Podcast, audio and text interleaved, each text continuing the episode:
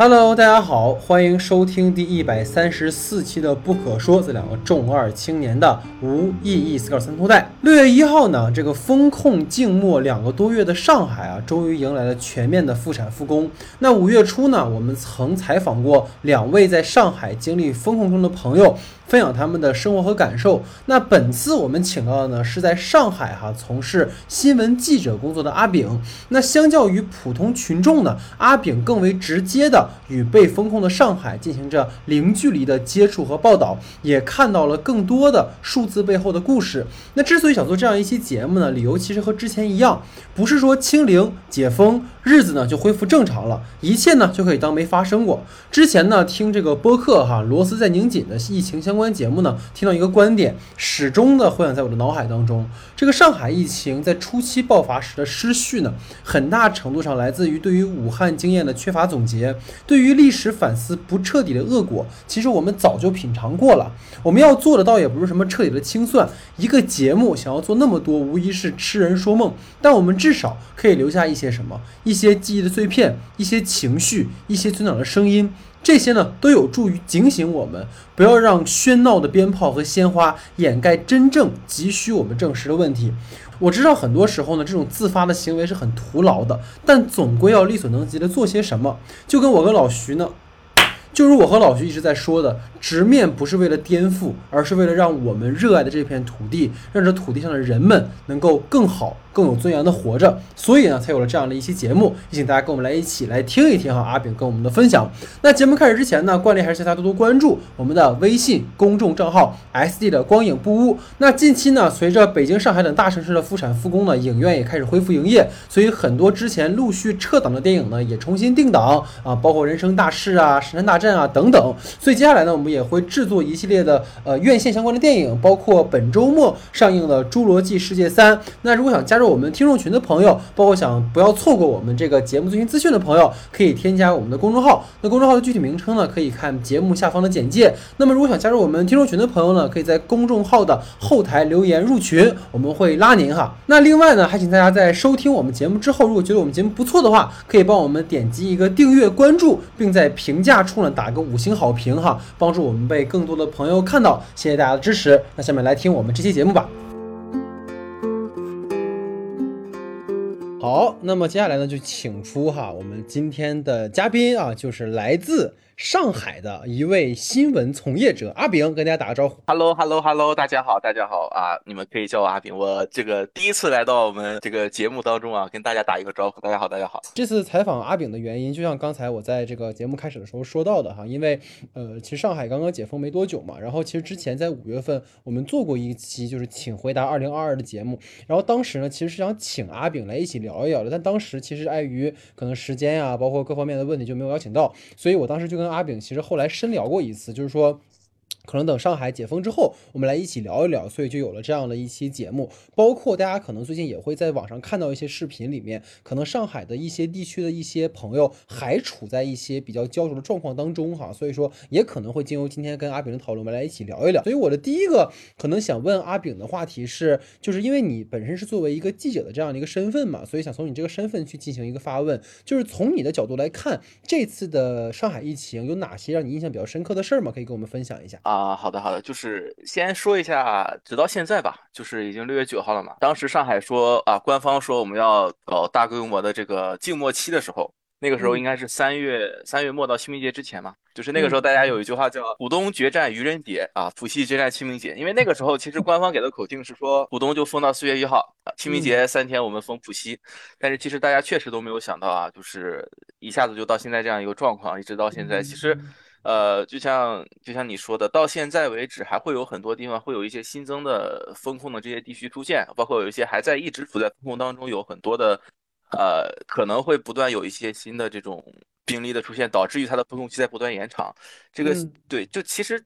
确实是，直到现在上海都没有说彻底恢复到最开始的那个状态，这也是一个现实。嗯嗯，然后就说到刚才你提的这个问题吧，就是说这次疫情有哪些让我印象深刻的事情？嗯，呃，其实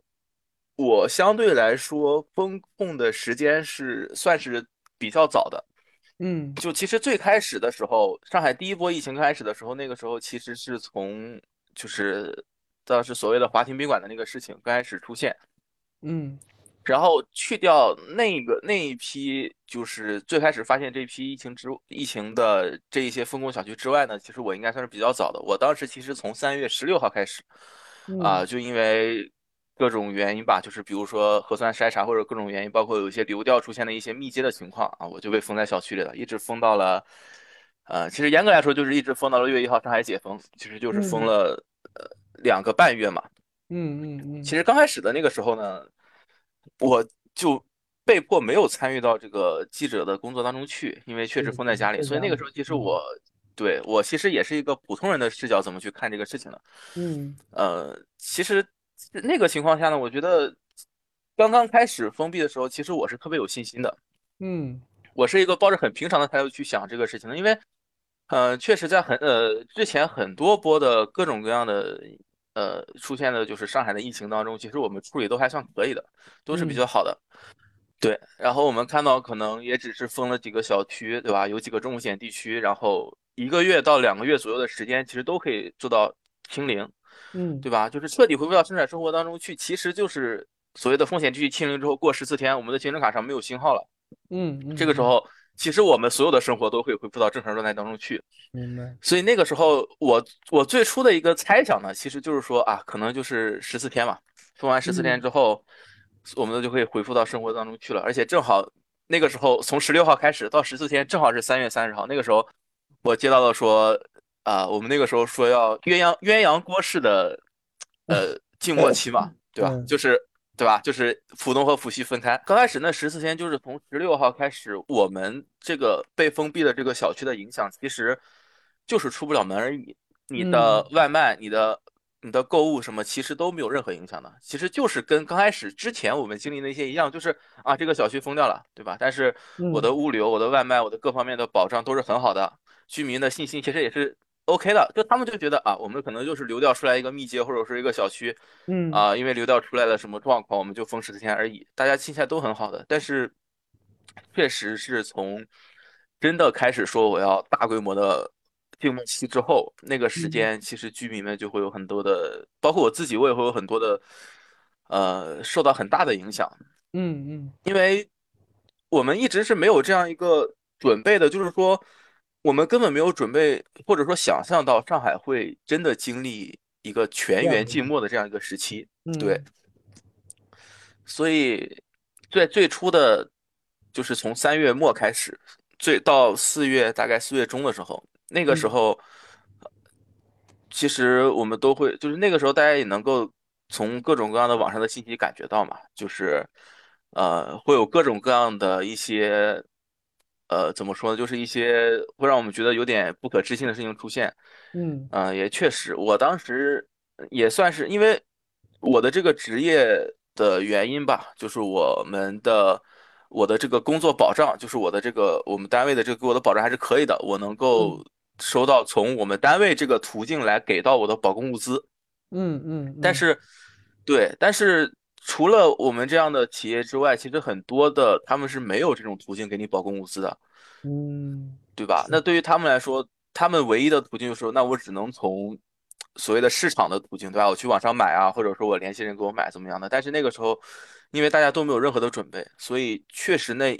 一到两个礼拜，大家就会处于说我买什么都买不到的状态。嗯，你的所有的快递都停掉了，你所有的物流都停掉了，你。那个时候就是你你你都很多人他们都不知道自己该怎么办，就是真的会有那种说，我今天就是数我家里还有多少米，我要数着我能过多少天这种状态。嗯，确实确实是有的，所以呃，就是说，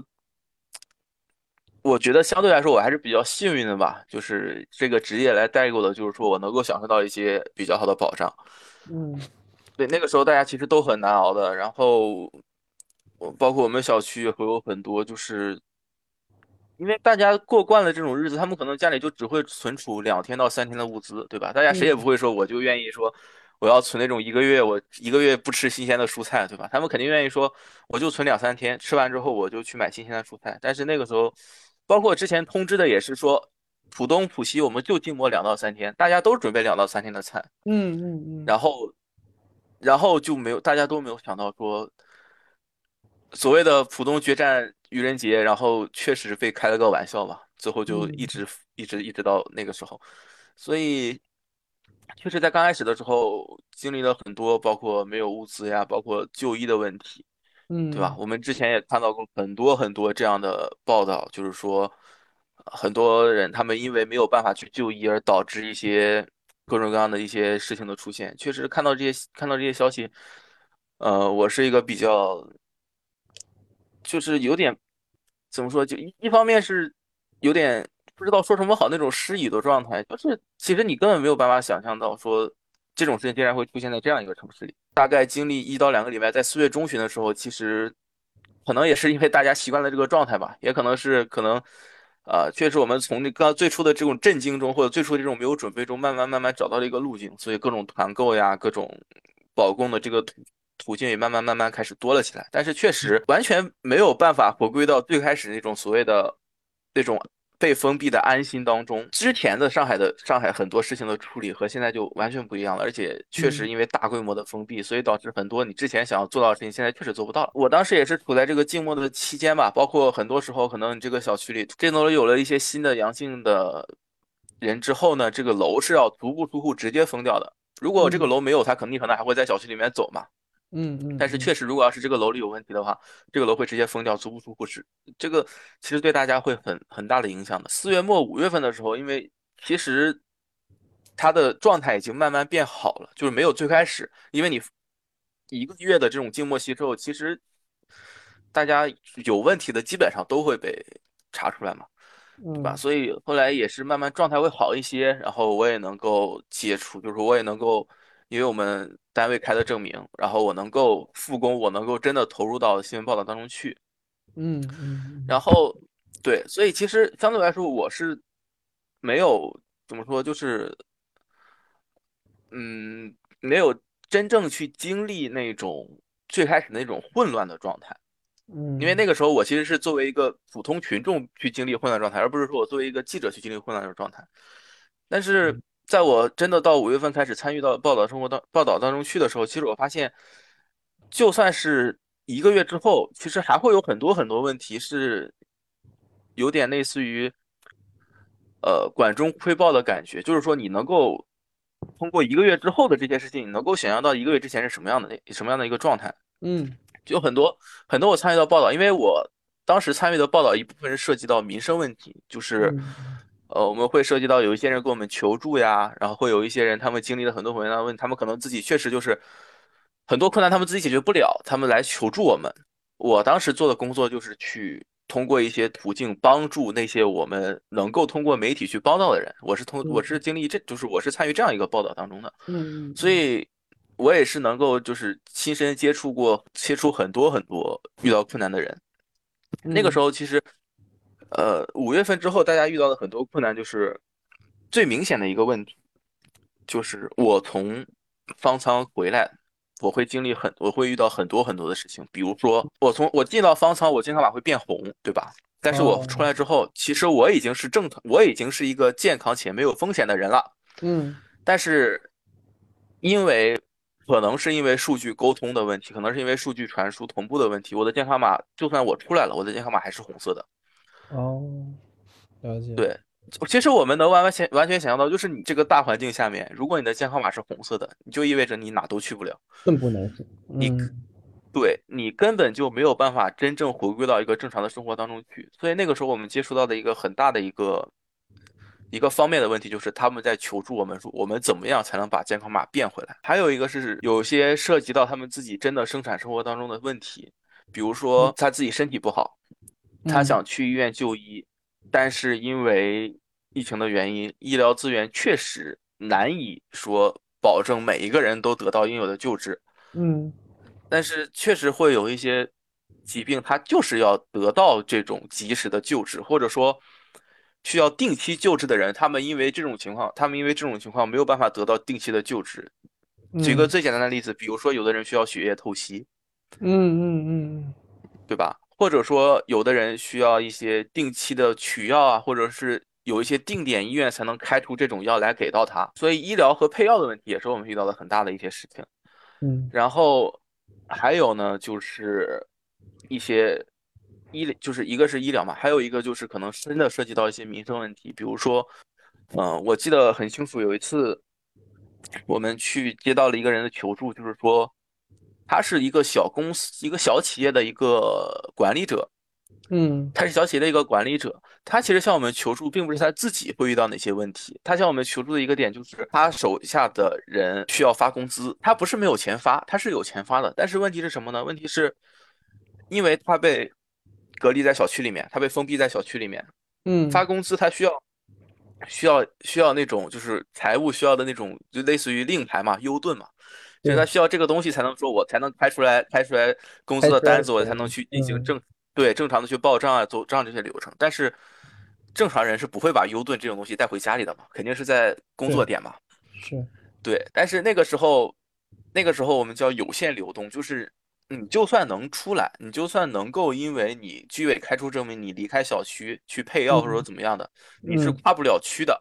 你不能从静安区到黄浦区，你不能从崇明就不能从松江区到青浦区这种感觉，就是你的跨区是需要有特殊的保供通行证的。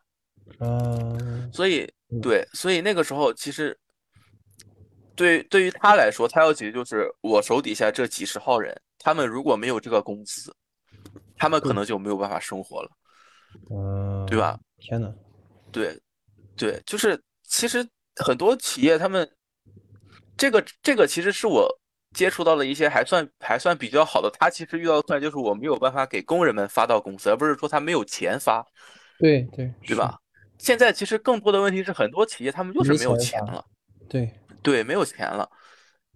我我们楼里有一个，就是我住的这个小，我住在这栋楼里有一个小企业，小企业的一个一个一个从业者，就是他是一个小企业主嘛。他其实，在四月份那个时候最可以说是人们群众，就是人们的心情最低迷的一段时间。他说过一句话，他说：“我封在家里的时候，我每天没有想别的，我只知道我封在家里，我一天就是十万块。”哦。就是他企业的经营成本呀，因为企业它没有办法生产生活，但是它各种成本还是在那里。他说，我一睁眼就我一睁眼就在想，我今天又是十万块。他虽然他可能说的有点夸张，有点卖惨的那个可能在里面啊，但是，对对，但是有可能会有这种状态。但是就算不是十万块，就算他一天一万块，风控两个半月，也是也是六七十万的这样一个损失。是的，是的。对疫情来说，最大的一个冲击，一个就是人们的很多。需要就是医疗资源的问题，还有一个确实是对经济有很大的冲击，而且尤其是对所谓的个体经济，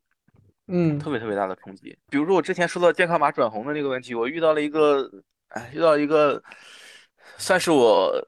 我毕竟工作也不长嘛，工作到现在从毕业到现在也就两年多，我遇到了两年多以来，我第一次遇到了一个事情。嗯嗯，那个时候我和记者我们两个去一个地方采访，我们遇到了一个。不是我们所采访目标的这样一个群体里的人，就是我们在相当于在路边遇到了一个一个老人，嗯，这个老人听口音是一个大概七十岁左右，就是头发已经完全灰白的一个老人，然后他听他的口音是川渝地区的，就是有点四川口音，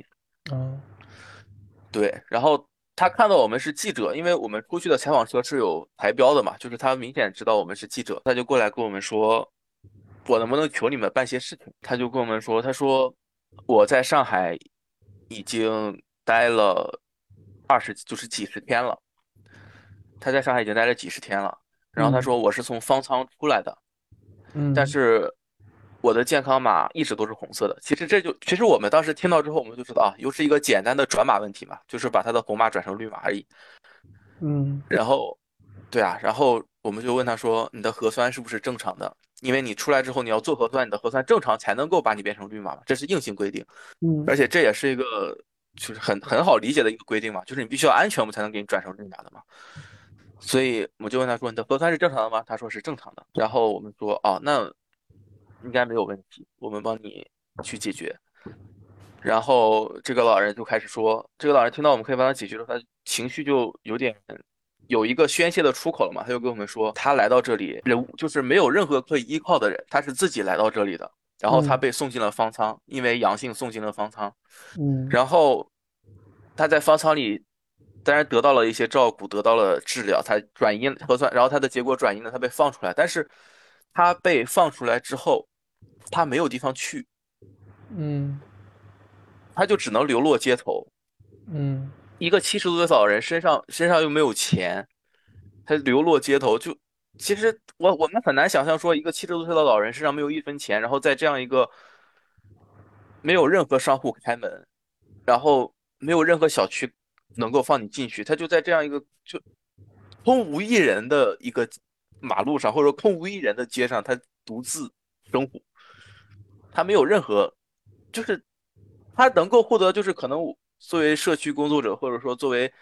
公安这些志愿者或者怎么样，能够给他分到饭呀，能够给他一些物资补给，但是其实本身他还是一个流落街头的人，他没有任何地方可以去是，他想走又走不掉，因为他是红马，他想做什么他都做不了，因为他是红马。嗯然后我们跟他说，就是对于我们来说，其实这种事情我们做过很多回了，嗯嗯，无非就是从红马转成绿马而已。我们就说没有问题，我们帮你解决。然后这个老人，这个老人得到了我们可以帮他解决这个问题之后，他他在当街就直接扑通一声跪在了我们两个前面。哎他说，然后对，然后他整个情绪就崩溃了，他哭着跟我们说：“谢谢你们，谢谢你们，谢谢你们救我一命。”嗯就那个那个确实是我工作这么久以来第一次遇到一个情绪表达这么强烈的一个一个一个一个老人，或者说也不是老人，就是我第一次遇到一个情绪表达这么强烈的一个给我的一个冲击。嗯对，所以那个时候我就觉得，很多时候我们可能自己是那种处在一个还算是还算是可以，或者说还算是生活能够得到保障的一个状态，我们可能觉得不就是封闭在家嘛，不就是居家办公嘛，不就是我出不了门嘛，我还可以嗯团购，还可以怎么样？但是确实有很很许许多多人，他们的生活远没有我们想象的这么平安，或者说想象的这么的能够生活下去，维持在一个可以生活的状态。很多人他们真的就是就是没有办法，就是他们就是嗯很绝望的一个心情。所以这种人，当他们得到了这样一个希望之后，他这种情感表达其实就带给我特别大的冲击。对我，我觉得其实因为阿炳是一个，就我们俩很熟了嘛，所以就是可能不用我太去引导，其实你就可以跟我们分享出很多的故事哈。但我觉得可能呃要有一些追问，然后这样的话，可能这样的沟通会更会有更多的内容出来吧。其实像你刚才提到的这个老人的这个状况，其实他给你的冲击是很直接的嘛。因为这种情绪的宣泄，他他完全撕掉了那层可能作为社会人身份的，或者是作为社交意义上的那种那种状态。就可能我们平常面对其他人的时候还要装一下，或者有点礼仪性的东西。但是当一个人已经流浪在街头那么长时间的一个老人，手无缚鸡之力的这个情况下，这种一线的生机会让他把所有的那些面全部都撕掉，只剩下那个求生的本能的时候的那个那个冲击力，其实会给你的这个印象是非常的深的。而且其实经由你的这个分享，其实它又能够似乎在指涉着在当下，比如说一些人在离开方舱之后，如果在面临他的这个马没有很正常的变换的时候，可能会面临的很多状况。这可能又是一些我们不方便太展开讲，但其实它某种意义上讲也是一种在一个混乱失序的状况之中，嗯，可能一种管理上的缺位吧，它会导致一个老人在流落街头了许久之后，居然要向两位记者朋友去进行求助。他如果能够有更加直接的、准确的途径去获取帮助的话，他可能都不至于在这样的一个情况下，而且你们还是偶遇，他并不是找到了你们，而是偶遇的这个情况，其实就他有很多联想的空间。我觉得今天，呃，听你聊的时候，我就在想，我们这个讨论会引向何方？其实就是我们，我觉得你刚才说到一个点，我印象很深，就是因为你隔离了一个多月嘛，所以其实你真正进入到方舱或者进入到那些所谓涉及到民生和疫情相关的问题的时候，它已经发生过一段时间了，它并不是那个呃发生之初的样子。那就跟你分享的刚才那个事情一样，我们其实无需去过多的剖析这个老人到底经历过什么。其实仅仅通过你这一个瞬间的分享，我们就能够去自己脑补和补充他到底是在什么样的一个一个缺位的情况下才导致这个状况。我觉得这就足够了。对我之前跟，对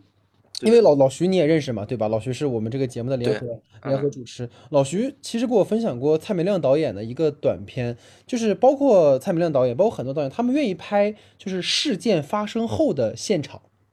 就比如说嗯，你你你今天再去拍上海的时候，可能已经万物复苏，大家开始在街上走来走去的，但总归有那么几个角落和那么几个街道，你能够看到可能过去一两个月的痕迹，而这个痕迹是无需我们去过多的去渲染它，而仅从这个景观本身就能够带入很多可能当时在发生的东西。我觉得这个本身的意义和你刚才的分享，虽然我们没有明确指涉什么，但它的可能呈现出来的结果已经能够让我们感受到了。所以就我非常感谢你刚才的分享。然后可能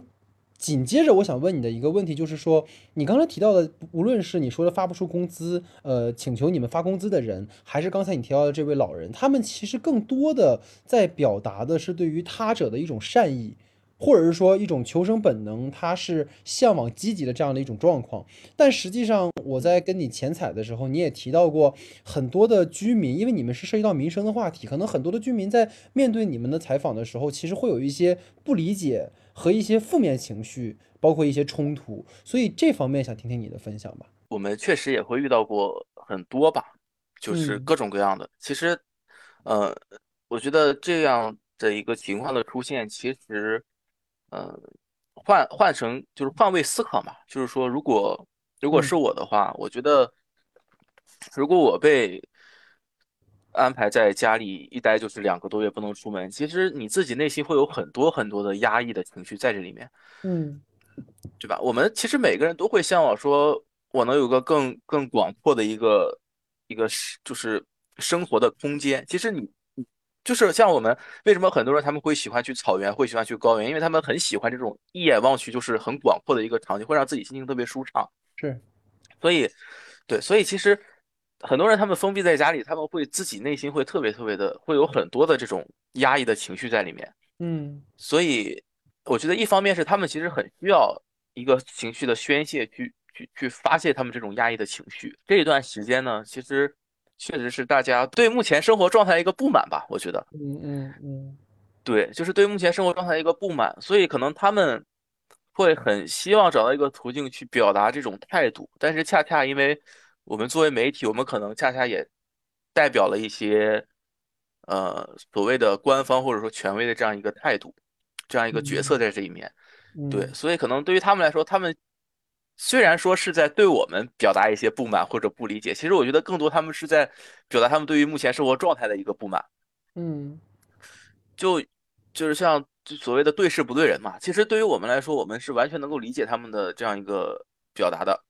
嗯所以我们遇到过很多这样的这样的冲突之后，其实我们的想法都是充分的理解并且体谅。我们也很少或很少会说，我们就真的愿意跟他针锋相对或者怎么样的。对，这是这这个是我自己的一个态度。然后举几个例子吧，就是嗯，我记得我自己经历，我自己亲身经历，就是我被人扔过鸡蛋啊，这个特别有意思。哎，那你是摄影师哎，机器没事儿吧？就是呃机器没有事情，就啊，是我们我们对那没关系。对我们对嗯这个职业操守，对吧？就是职业职业操守，我们我们不管遇到什么困难，肯定第一第一个反应就是我要我要保护我要保护我的镜头，我要保护我的 素材，我要保护我我的拍出来的东西不要受到不要受到损害。这个其实就是我们的职业习惯重要了，你也很重要了。嗯，OK，然后呢？当然就确实确实扔鸡蛋这个事情，它只能说是伤害性不大，侮辱性极强嘛，所以确实没有什么实质性的身体伤害，所以就为什么会对，这个是嗯。这个是怎么回事呢？这个是，呃，我们接到了一个，也是这个其实最开始就是居居民朋友跟我们反映的一个问题，就是他们嗯。说，啊、我们这个小区里面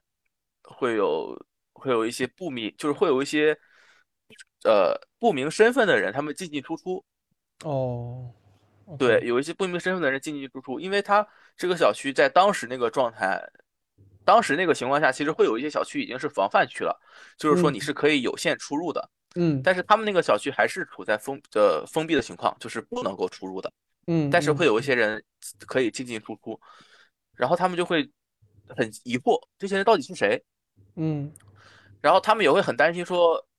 在当时那个情况下，其实外面不是不是安全的，就是不是完全安全的，嗯所以他们也会很担心说，会不会给我们的就是给居民的生命造成影响，给居民的健康造成影响？万一对吧？他们携带了呃感染源进到我们小区里面怎么办？然后嗯呢，我们当然也就去了呀，因为确实这是一个很很需要去告诉群众，或者说很需要去探讨探讨这个真相的一个事情，我们就去了。嗯嗯然后我们在了解情况的时候，确实也是因为呃疫情的这个原因，我们没有办法像之前一样，我们亲亲自的去进，就是亲自的去参与到这个，就或者说走到这个事件的最最贴近的这样一个地方，走到就就说的明白点，就是我没有办法进到他们住的地方去问明白他们到底是谁，因为确实在当时这一个政策下面，或者说当时一个情况下，我们是我们是没有办法，我们是不可能进入到一个未知未知的一个地方，就是我们不知道它是安全的还是不安全的。嗯这样出于对啊，出于保护自己和保护其他人的这样一个原则，我们肯定是选择说，那我能不到这种地方就不到这种地方。我们可能做好了自己的防护，但是我们出来之后，我们确实是有可能携带病毒出来的。那我们自己做好了防护，那其他人呢，对吧？我们嗯不可能说冒着这种扩散扩散的这样一个风险，我们真的进入到他们住的这个地方去。嗯所以其实我们的选择就是，我们去询问啊、相关的人，我们也是跟他们说的很明白，就是这件事情，我觉得我们实话实说，嗯对吧？对，就是我们就是本着我们很信任对方的这样一个原则，我们希望对方跟我们说的都是实话。对对然后对，然后我们当然也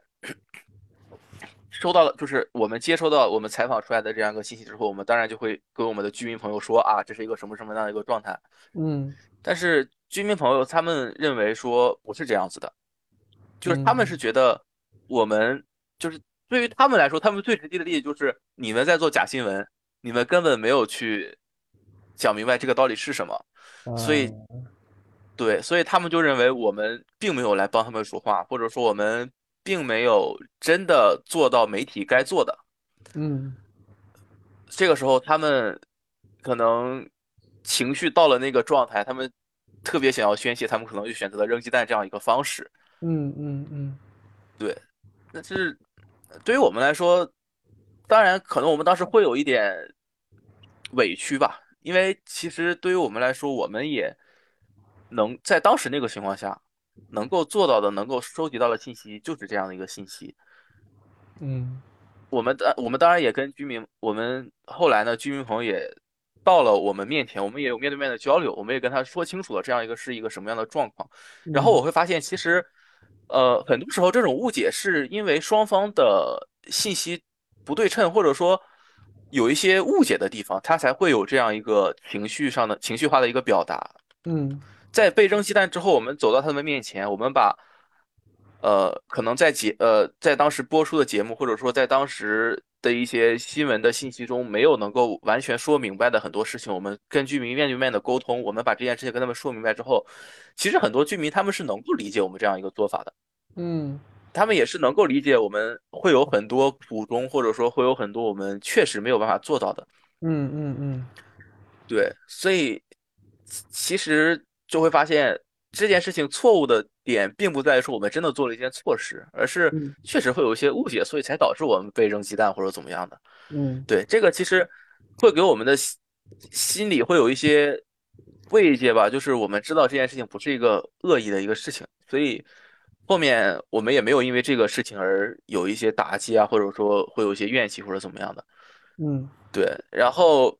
呃，再说回再说回这件事情本身啊，就是这个报道本身，这个报道其实后面还有很戏剧性的一个变化，就是我们收集，我们当时是本着互相信任的态度去收集的信息，其实是一个假信息，我们也被骗了。哦，怎么说呢？对，后面后面是在我我们两个，就是我和记者朋友，我们两个在无意中发现了一个很重要的信息，颠覆了我们之前收集到的这个信息得出的结论。嗯嗯对，当时我们收到的信息，就是原来收到的信息是什么呢？是，呃，这一批人其实是，呃，一些流浪人群，或者说外卖小哥，就是他们回不到自己原本的那个嗯。小区去，嗯。他们可能会因为保供的原因，就是出来送外卖或者说怎么样的原因，他们回不到原来的那个小区，他们就被安置在了这个地方。嗯。这个是我们得到的信息，但是后来发现其实不是这样的，里面确实有很多人是有危险的，确实很多人有危险的，所以其实你就会发现，居民对你的误解或者说居民对你的不信任，其实也是有原因的，因为可能确实你做的很多事情确实是和现实会有出入。嗯。对，当然这个事情后后面我们也发现了这个反转之后，我们也去处理掉了嘛。最后最后的结果就是，呃，这个所谓的安置点就被清理掉了，然后对于居民来说，这个小区就安全了嘛，对吧？嗯嗯但是这件事情后面还会有一个反思，就是对于居民来说，他们确实是安全了，嗯但是对于这些在这个安置点里面的人来说，他们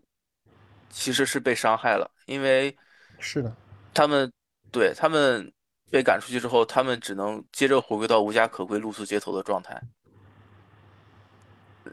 对，我就觉得其实这就是一个怎么说呢？一个冲突，因为其实双方都没有错。嗯对于居民来说，对于居民来说，他们是需要一个本着我们整个小区都要安全的一个态度，他们是从这一点上出发，他们其实没有错。嗯，但是对于小对于这些安置点里的人来说，他们是需要一个，他们作为无家可归，甚至可能有的人其实是有家，但是他为了能够保障一些供应，或者说能够保障其他人的生活，他们选择了不回去。嗯但是他们最后反而就他们很希望能够到一个能够得到安置，所以他们其实也没有错，嗯只能说这两个这两个追求会有一些冲突。对于我们来说，或者说，嗯，这就是一个取舍的问题，你没有办法做到两全，你就必须选择一个选择选择伤害一方吧。这个也确实是很无奈的一个地方。我觉得对，而且我觉得从这个小的一个点可以看到，其实很多很多时候大家的冲突都是双方都会，就是双方都没有一个绝对对或者绝对错的一个状态，只不过是因为你们的追求出现了一些冲突，所以才导致很多很多的一些状况吧。往大了讲，有的人他们不希望自己被隔离，或者说他们不希望自己被封控，就是所谓的所谓的清零和共存嘛，对吧？嗯但嗯对你说这个事情又有绝对的对错吗？其实也没有，双方都会，就是你从某一个角度来说，它都是有利的。所以其实很简单的一件事情，就是在今天很多的个体的事件会被当成群体事件，很多的可能比较，就举个很简单的例子嘛，就比如说当人们长期的看到一些呃可能会有一些呃新闻的掩盖的时候，那即使你在做一件符合程序的，然后符合实际作为记者应该做的事情的时候，大家的这种情绪化的一种态度会盖过实际发生的事情。我觉得这就是你们的一种，就是现在当下的一种状况吧。就像很多人像你说的，你不可能两全嘛，或者是说在那个就是所谓给那些人提供在小区里提供一个临时住所的或者这个状况，那可能确实会有一些风险存在。但是不是据此要把所有在这里的人全部都清理干净？那这些人接下来会怎么安置？他可能就会成为下一个我们说你在街上看到那位老人嘛。就其实这个东西真的是很难去，嗯，平衡的东西吧，就可能会有很多这种矛盾矛盾的时候，对吧？会有这种很强烈的这种情绪上的矛盾。我觉得很多事情都是在这种二元对立当中，不断的慢慢去探索出一个更好的一个途径。我觉得很多事情都是这样的，包括，呃，我在之前我看到过一个，但这个是跳跳出这个事件本身啊，就是我之前看到嗯。过一个说法，就是说，其实很多时候悲剧是善和善的冲突，很多时候我们会发现改变都是在这种善和善的冲突这样一种对立当中，不断的去探索出一个两全的一个道路，去慢慢变得更好的这样一个事情。很多人他们是真的经历到了很大的打击，比如说这种小微企业，或者说比如说这个事件当中失去了自己很亲密的人，嗯嗯，他们经历过很大的这种打击，他们确实会有这种萎靡的状态。对于这些人来说，我没有，我们没有权利让他们什么振作起来，或者说怎么样的。我们其实没有办法站在我们的这个角度去安慰他说哎呀，其实会很好的，怎么怎么样的。我们应该去去从很多很多的这种这种冲突当中去吸取到教训，去吸取到我们应该做哪些让这些不再发生，能够做很多很多事情，让冲突得到一些很好的改变。能够得到很好的解决，所以其实刚才跟阿炳聊了这么多哈，我觉得能够感受到，因为其实我跟阿炳分享一个之前我其实有在节目里聊过的一件事情，就是我我始终觉得啊，就是能够拍摄纪录片的这个导演啊或者是创作者啊，其实是非常就了不起的，就是因为呃在剧情片的时候，其实我们会去装饰很多的东西。然后根据导演的意图去创造一个世界，但纪录片你会直面很多的这种冲突，而你作为新闻记者，或者是你作为一个摄影师，你你你甚至是更加直面的。然后在镜头当中，你你通过各种各样的，无论是特写啊，还是说你通过景别的变化也好，你你你似乎要去抓取人们最真实的那个部分，就是似乎是。我们的眼睛就像摄像摄摄影机一样，而摄影机本身又放大了这种对于个体的一种一种凝视吧。所以，我我其实想跟你在讨论一个关于这个事件的一个话题，就是说，我我们会发现，其实，在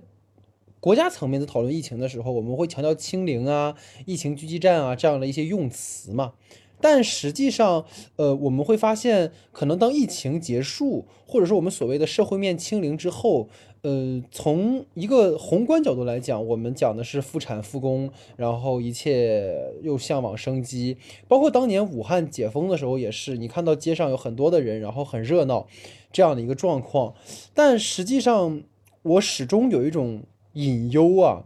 就是在今天的这样的一个时代当中，其实包括刚才你也提到了那些在社区的居民的们，他们真正的。情绪来源于长期的压抑，而当我们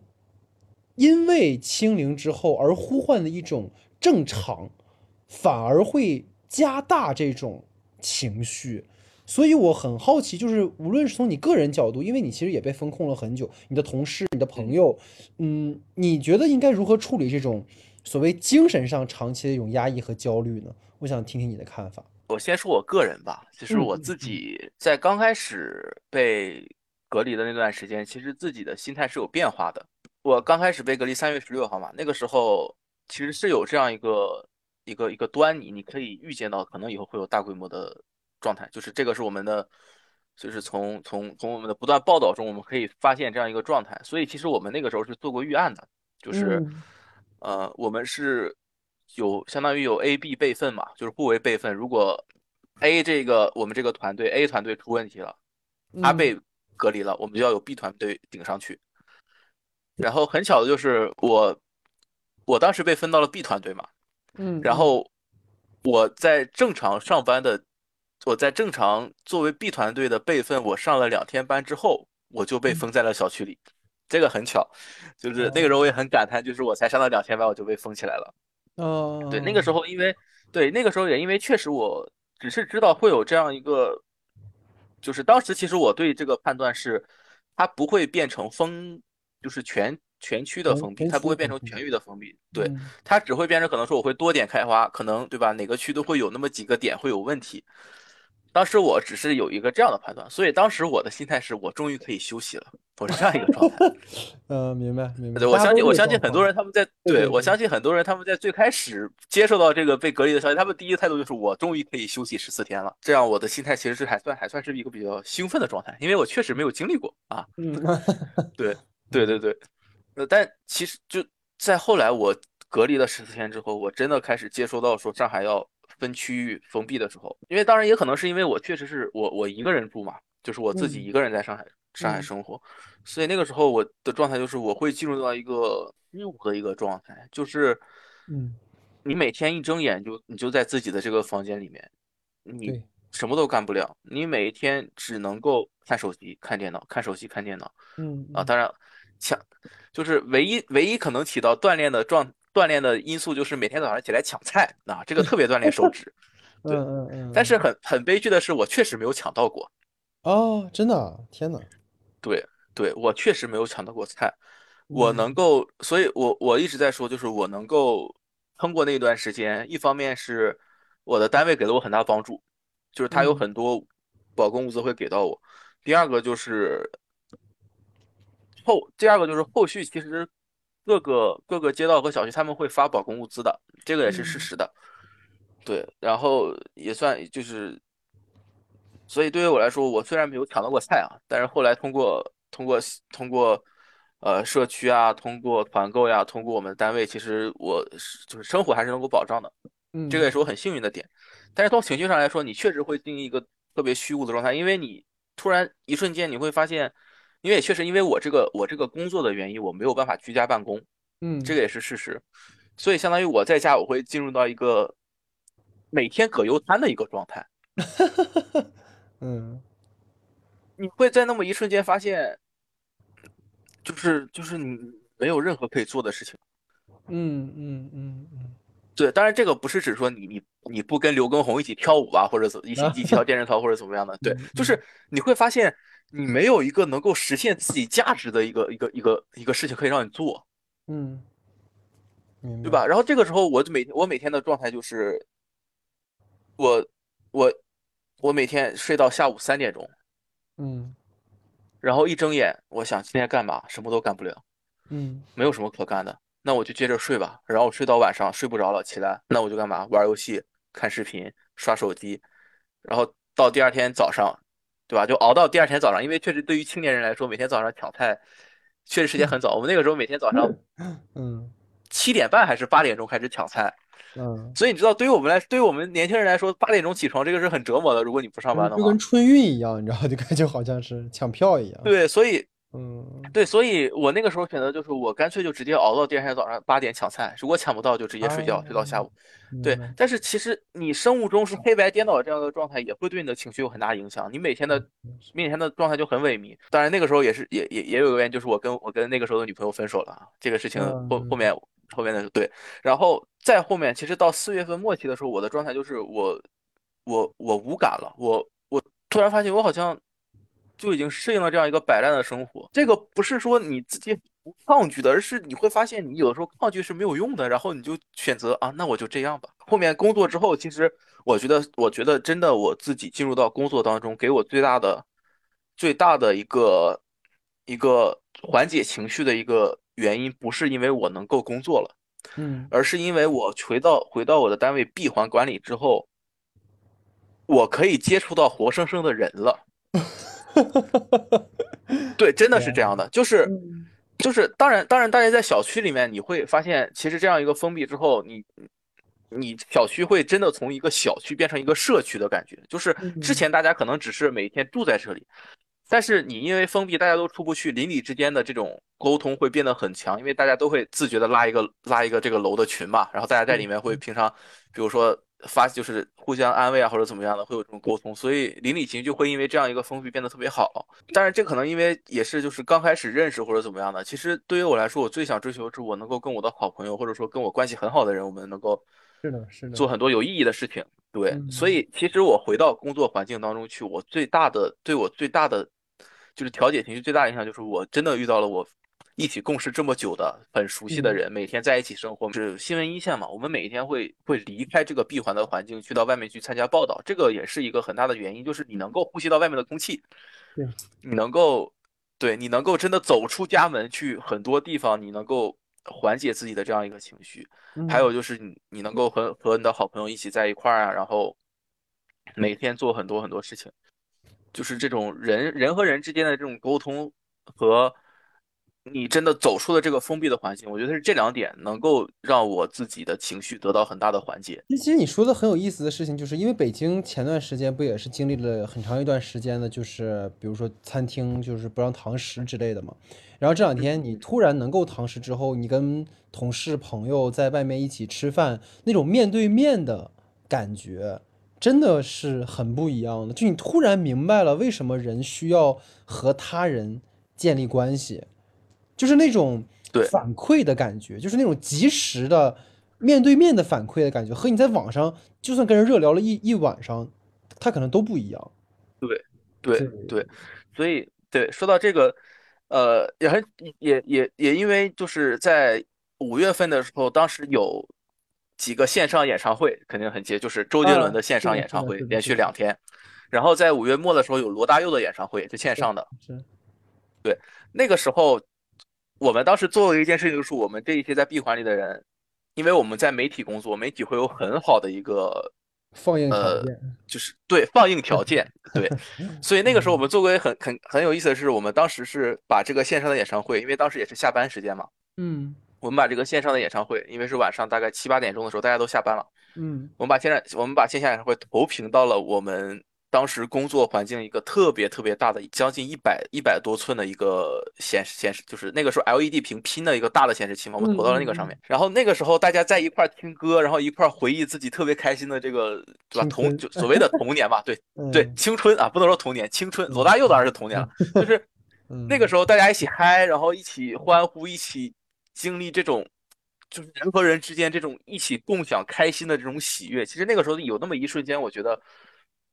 我觉得特别特别的幸福。嗯嗯嗯嗯对，所以后面其实后面就是在解封前夕，不能说解，就是五月三十号前那几天，就是上海所谓的恢复正常的工作状态当中前几天，看到过就是呃在市中心的区，大概在呃徐汇到静安大概这一片区域，当时有很多的人，他们会在马路上，因为那个时候确实没有车，他们会嗯。在马路上大晚就是晚上深夜的时候，他们在马路上一起喝酒啊，尤其是。啊、可能会有人，他们有自己会一些乐器或者怎么样，他们会把自己的乐器搬出来，然后跟大家就嗯大家都聚在一起，然后嗯。喝酒啊、唱歌呀，怎么样的。那个状态，其实，呃，虽然确实它是违反，就是就就是从从防疫上来说，确实确嗯。实是不安全嘛，对。嗯，但是其实能看出来，大家会特别特别需求，或者特别希望有这样一个没错，这样一个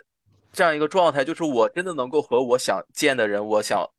一起嗨的人，我能够一起共享这种喜悦、共享这种情绪的人，我们聚在一起，一起为了一件事情而开心而快乐，然后互相，呃，比如说一起干杯啊，对吧？一起唱歌呀，这种一个特别特别美好的状态，其实大家会特别希望有这种状态。嗯对，所以后面也可以看到，六月一号那一天是第一天嘛，就是上海上海恢复恢，复正常秩序的第一天。那个时候南京路上，就是我那个时候第一天早上，我当时去了南京路，就南京路步行街。那一天的零点，嗯嗯六月一嗯号那一天的零点，上海把所有的路障全都清掉了。嗯，之后，你能想象到吗？在深夜零点，上海开始堵车了。大家都出来了是吧？对，深夜零点，上海尤其是跨江的路线，因为之前是不允许跨江的，尤其是跨江的所有路线全都开始堵车了。啊，其实你能想象到的，零点所有的只要是安全的小区都解封了，所有的人都能，出来。其实你第一件事你想做的就是你想去见自己想见的人，这，种这，种这种欲望会特别特别的强烈，所以，零点之后直接上海就开始堵车了。嗯，天呐，大家大家肯定大家肯定都会特别特别想见我，特别特别想想想念的人，我解封第一时间就会飞奔飞奔向你的这种感觉。是的，是的，对，其实也能看出来，大家在之前的这段时间里经历了多么多么长的一种压抑的状态。嗯，但就很很可惜的点在于，解封之后我却没有一个我能见的人 啊。快了，快了，快了。嗯，对，过年把弟妹带回来给我看看，你知道吧？这不是都已经分开了吗？是 是是，哎呀，总总那个旧的不去，新的不来嘛。对对对对，但这但是这个也开玩笑，确实，其实能够缓解能够缓解这种心灵上的痛痛痛苦的唯一途径就是心灵上的安慰嘛，去慢慢慢慢去冲淡之前带来的不幸福感。但是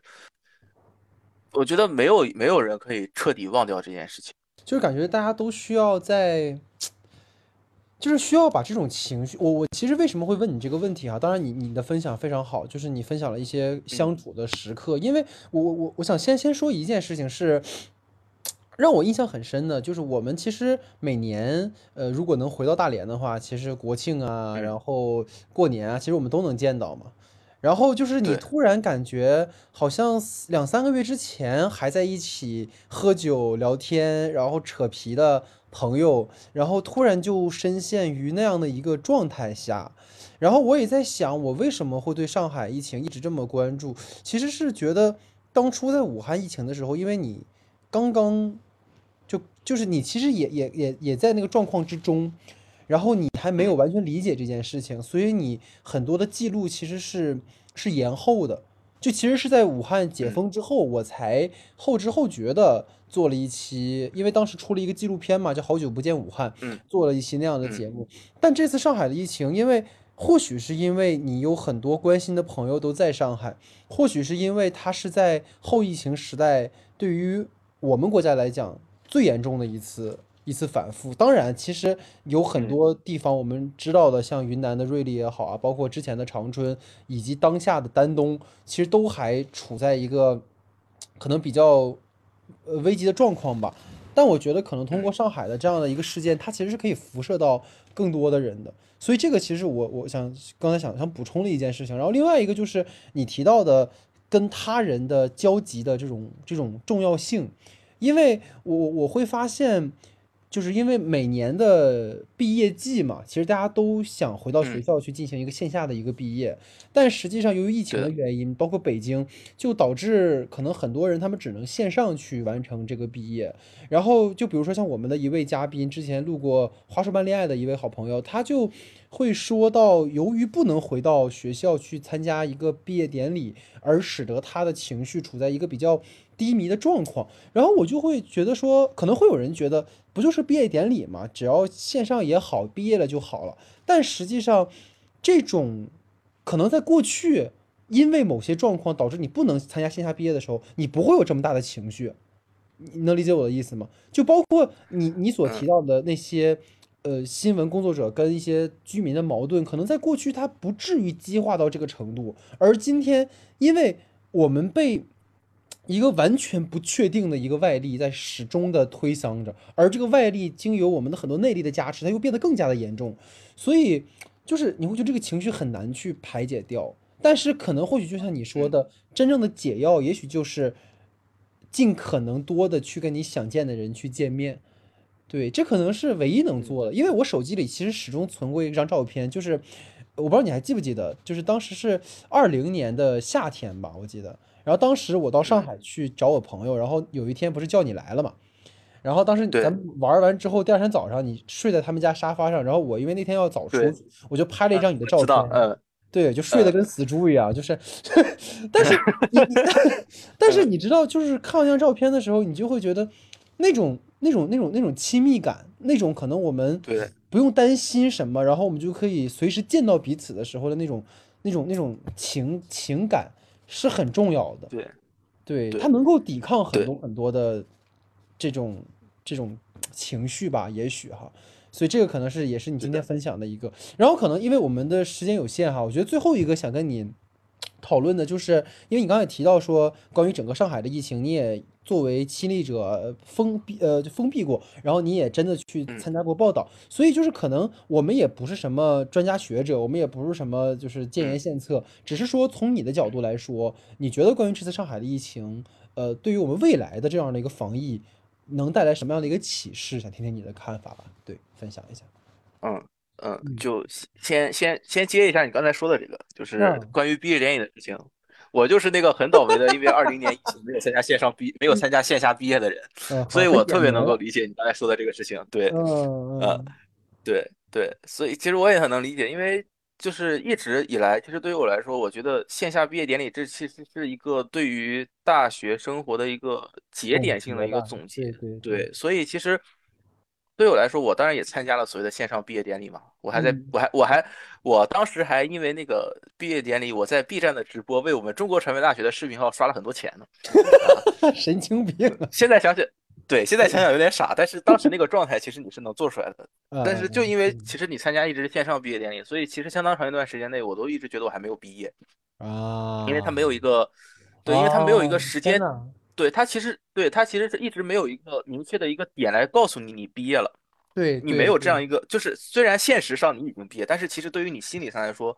你一直很希望有一个结束结束性的一个仪式感的一一个个一个结对。一个仪式感的一个事情，嗯对对对。嗯但这是刚才那个刚才那些话嘛，对。然后其实我觉得对于我来说，一定要居安思危和以史为鉴，因为你这么大一个城市经历这样一个事情，之前是有过的，对吧？二零年的武汉，其实它应该应该能告诉我们，如果面对这样大的一千万级别的一个城市的一个这样一个状态下，你应该你应该能预见到会出现哪些问题。这段时间的上海好像好像丝毫没有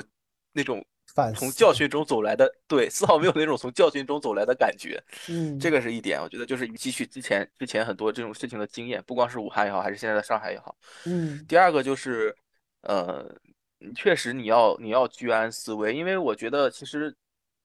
相信大家也能够感受得到，其实上海能够就从最开始的那个状态变成现在这个样子，其实很大一个点就是我们似乎觉得疫情离我们很远。你会发现，可能现在很多地方没有疫情的时候，大家出门都会习惯说我不戴口罩，就是我可能只有在公共交通的时候戴着口罩，对吧？大家会习惯说我是不是可以回归到之前没有那种没有戴口罩的生活？恰恰是因为很多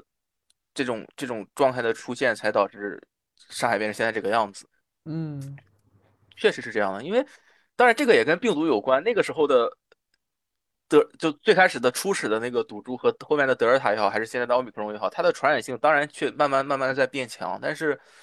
嗯，确实有很多你很多事情你还是得得得做到，不是说疫情离我们很远，对吧？就算是所谓的共存的政策也好，他们其实也不是摆烂的一个状态，对吧？对，嗯这个这个其实是很重要的，就是我们一定要认识到这个疫情离我们已经真的不是很不是很远，而且这个这个其实就很有种千里之堤溃于蚁穴的感觉，因为嗯你一千你一千万个人，你一旦有一个人感染了，他他就不是一个人感染的问题了。其实从这件事情我们能看到，就是虽然上海一直以来都在说我们是一个高效的城市，对吧？嗯就是精细化管理、网格化管理或者怎么样，就是高效的城市。但是其实我们能看到，这些事情的背后都是很多的人去完成的。对，就是它不是靠所谓的一条条高速网络、一一一高速网络，或者说这种啊这种线上办公就可以解决掉的。其实你回归到最基本的，还是有很多很多的人来为你做这件事情。嗯你为什么能够享受到每天二十分钟就可以点到外卖的生活？你每天可以享享受到我下楼就有新鲜水果的生活？其实这个都是靠人来做出来的呀。所以一旦人出不去了，没有人来做这些事情了，生活就会变得很很难以去习惯，就像嗯之前的上海一样，嗯两千六百万人，所有人都被关在家里的，没有人去做这些事情，你就会发现。之前之前的那个生活状态是回不去的呀。我们一定要强，我们一定要一定要真的认识到，一个城市的发展，或者说一个城市高效的运转，它靠的永远不是那个庞大的体系，它靠的永远是那一个个的人。嗯我们一定要强调个体在大的体系下的重要性。很多人他们得到的帮助，更多是来源于一个个个体给你的帮助，就是有很多很多那种英雄式的人物出现。嗯他我们都夸大人用，但其实他就是一个个的个体，会有那么多么多的外卖小哥，他们选择不住在家里，他们选择睡在睡在大桥下面搭一个帐篷，一个月两个月不洗澡，去为其他人去提供便利，去为其他人送外卖呀、送什么的，这个都是他们为我们做出的贡献，我们不应该忽视这些人。你要意识到生命的脆弱和每一个生命的个体意义吧。就像一个很有名的话说，死一万人。他不是死了一万人，是死一个人这件事重复了一万次。对，是的，对，对他，我们不应该看到这一个个统计数据，你就感觉到它是一个数据，而真的就告诉你说每一天新增多少，每一天死掉多少，每一天有多少人是无症状，多少人被隔离，它真的是一个个一个个的人，而不是简单的一个数字。那段时间自己心情很很低迷的时候，我会选择我屏蔽掉很多。就基本上不看朋友圈了，因为我的朋友圈几乎都是上海的信息嘛。对那个时候，对对，那个时候自己心情特别低迷的时候，我也会选择我我我我不要接受这些信息。但其实你过去之后，很多很多人们所做的事情，所付出的努力，都是能够，都是都是在努力让我们，是就让我们能够记住，或者说让我们能够感受到这段时间每一个个体所经历的事情，每一个生命所经历的很多他们自己经历的事情。能够让我们所记住，能够让我们所感同身受。如果再给我一次，就是这，哎，这么说有点乌鸦嘴。如果如果这件事情再经历一次，嗯 呃，我觉得对于我这个个体来说，我能够做的，其实就像之前说，我能够，我想要帮助我想帮助的人，我想帮助我能帮助的人。嗯就是尽我自己的努力吧，把我能帮助的人都帮到，能够记录下很多应该被记住的事情。不是说这件事过去了就过去了呀，我们应该应该记录下很多事情。我们我们很多记者他们在这段时间其实也做了很多的事情，他们会把他们会自己拿相机去拍很多的照片，拍出其他人封闭在家里所看不到的很多事情。其实我们是通过工作的原因，我们是能看到的，我们应该把它记录下来。上海日报之前做过几期短视频，特别火。他做的一件事就很有意义，他并没有告诉我，他并没有给我们传输一个什么样的观点，他只是在告诉我们，在上海疫情之下，很多人做了这样的事情，很多人经历了这样的生活，很多人不需要我们去告诉他们一个什么观点。我觉得很多人他们是有独立思考的能力的，可以通过我们的镜头，可以通过我们记录下的事情，他们会有自己的认知，他们会有自己对这件事情的想法。我觉得这个就够了。我觉得应该让更多的人因为这些事情而有一些收获和有一些思考。我觉得这个一方面来说也是纪录片的价值吧。嗯嗯嗯，但是反而比较矛盾的就是在今天，像像某个月发出的某些声音，它其实只是一种记录，它甚至没带没有某种引导性，但是这种记录或这种个体叙事吧，在今天好像并不有那么大的一个可以传播的空间，但是，嗯，又可能据此更值得记录吧。就是在这样的一个情况下，对，我觉得你刚才嗯。就是，我觉得你刚才提到的其实特别好，就是归根到底，我其实刚刚在思考一件事情啊，阿炳，就是因为我们今天聊了已经很长了嘛，就是我在思考一个事情是，也许在今天的这样的一个情况之下，它能够重塑某些在这样的一个碎片化、信息化时代的一些，嗯，一些思维的牢笼，或者说一些刻板印象。当然，这是双向的，它可能会加深这种刻板印象，加深一种标签，但又或许，当一个普遍性的危机出现在我们每个人身上的时候，或者说像刘琴老师说到的，当一种随机性的事件成为我们的日常的时候，它其实在重新洗牌，再让我们重新去思考，就是我们到底该怎么和他人相处这件事情。就是因为我有很强烈的感觉，就是复工之后，当你重新坐到地铁上的时候，你看到大家拿出手机，又再一次进入到了一个循环的九九六的一个一个社会运转的一个机器、一个零件，或者像你今天提到非常好的，就是一个所谓高速运转的一个系统当中的时候，我们很难去聚焦个体的遭遇，但是。恰恰是在疫情当中，当我们每个人被隔离在家的时候，当你发现一些共有的危机的存在的时候，可能才能够让我们重新思考个体的遭遇，而不是站在一个他者的立场上，就是站在一个完全完全俯瞰一切的一个立场之上，对因为太容易去俯瞰，或者太容易去评判了，就太容易说，哎呀，你你这个遭遇，但实际上你今天在评判的对象，就像最近。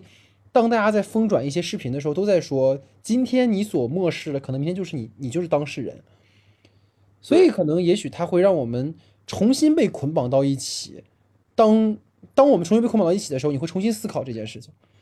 对你还有什么想要跟我们补充分享的吗？你可以再嗯，就是我想到了之前我看过的一个一个视频，戴锦华老师吧，应该是他当时提到一个这样一个问题，他说我们还能回到疫情之前吗？嗯嗯我们还能回到过去吗？但是戴老师他说了，其实你现在想想，你怎么回到过去呢？就是你经历了这些事情之后，你要你要思考一件事，就是你该怎么样用什么样的心态去面对之前所经历的这些事情？你要以什么样的一个态度去去反思之前所发生的一个个的悲剧？你该怎么样去面对经历的这件事情之后，你那逝去的一个个生命？就可能举一个可笑的例子，就是上海是解封了，但是我跟我女朋友就是分手了呀。嗯，对，不是一不是说对吧？不是说上海上不是说上海没事了，我跟我女朋友就可以没事了，对吧？这样一个世界性的 pandemic，对吧？disaster 的这样一个一个状态下，经历的这一个个事情，难道真的这件事情过去就过去了吗？你可能回到之前的呀。人不能像金鱼一样，只有七秒钟的记忆。我们要知道这件事情给我们带来了多大的改变，我们要用怎么样的一个。就是，当然这是每个人要思考的事情，就是我们该用怎么样一个态度去面对这一系列改变，我们该如何自处在这样一个疫情时代，或者说之后的疫情结束之后的时代。我的一个同学，他因为隔离政策，他甚至没有见到自己亲人最后一面。我们没有资格去评判其他人所经历的事情。那那句老话叫“未经他人苦，莫劝他人善”嘛。我想说的就就这么多吧。嗯，其实阿炳今天我觉得很收敛了。我觉得就是我很。呃，怎么讲呢？很感谢，其实包括阿炳在内的之前有参与过我们的几位朋友在分享他们在新冠时候的感受，因为这是一个相对比较敏感的议题。这个敏感的原因其实不必多说嘛，包括当下，其实刚才阿炳也提到，我也看到新闻，然后包括北京今天，其实因为我们录制节目这一天是六月九号。呃，其实刚刚开放堂食，但是好像朝阳这边又有一些新的情况，导致可能酒吧呀、一些 KTV 又要关门。然后上海好像又有一些新的状况，就是我们一定会跟疫情更长期的去进行一个搏斗。当然，这是我们的一个官方的话语吧，所谓的搏斗。但实际上，就是就是我觉得就就今天其实想最后怎么说呢？我的一点思考的话，就是说。我们改变不了大环境，就是这个大环境也有所谓官方的政策意义上的大环境和嗯具体落实上的一些具体的问题。那在这样的一个情况下，我们能改变的是什么？就是说我们能做的是什么？其实更多的是我们该如何去面对跟我们最近的人，或者是说。在日常当中，如何去跟他者进行相处的这件事情，就这可能是我们能做的。就像刚才阿炳说到的，你不要去评判他者的遭遇，因为你永远都不是那个人。就是生活已经很糟糕了，为什么还要彼此之间相互伤害呢？对吧？所以也许是在后疫情时代，希望。多一份善意吧，或者是我们其实已经呼唤过很多次，都不一定是善意了，就是你尊重并理解个体的选择，不要把个体的遭遇上升为一种标签，去回归到每个个体叙事当中去听他们的故事，或许我们就不会那么偏激，或许我们就不会那么情绪化，或许我们就不会在这样的一个本就很糟糕的情况之中又去制造更多的悲剧，这可能就是我。可能在上海解封的这个当口吧，其实已经已经解封了呃快十天的时间，或者我们节目播出的时候快半个月的时间，它不是个热点了。但我觉得不是因为热点而去做这样的内容，而是我们需要一个这样的一个话语场吧，去讨论和记录这个事情。所以也非常。呃，感谢吧，阿炳今天的参与哈，然后也非常开心哈，就是终于能够把你拉到这个不可说里面来跟我们一起讨论，然后希望之后如果有机会的话，还能够参与到我们的录制吧，因为其实你的这个记者的身份能够带给我们很多新鲜的视角吧。如果之后有相关的片子或者是有一些呃故事的话，还是希望你能多跟我们来聊一聊的，并且大家能大家能感受到阿炳是不需要我 Q 的。就是他一个人能叨叨一天，你知道吧？所以也 也也是非常感谢阿炳的参与哈，然后也非常感谢大家的收听，对，然后也感谢大家，如果有什么想跟我们分享的话，也可以在我们的呃留言区跟我们一起讨论哈。所以感谢大家收听，感谢大家时间，我们下期节目见，再见再见，谢谢。